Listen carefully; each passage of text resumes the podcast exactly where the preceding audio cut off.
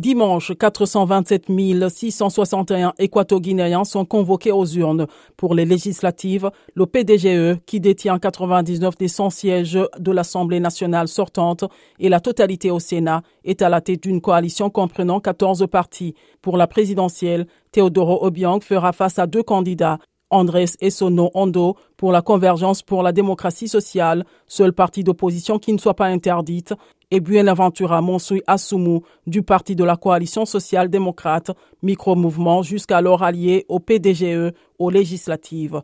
Si les élections sont libres et transparentes, je peux gagner, assure M. Essono Ondo, accusant le régime d'organiser une fraude massive.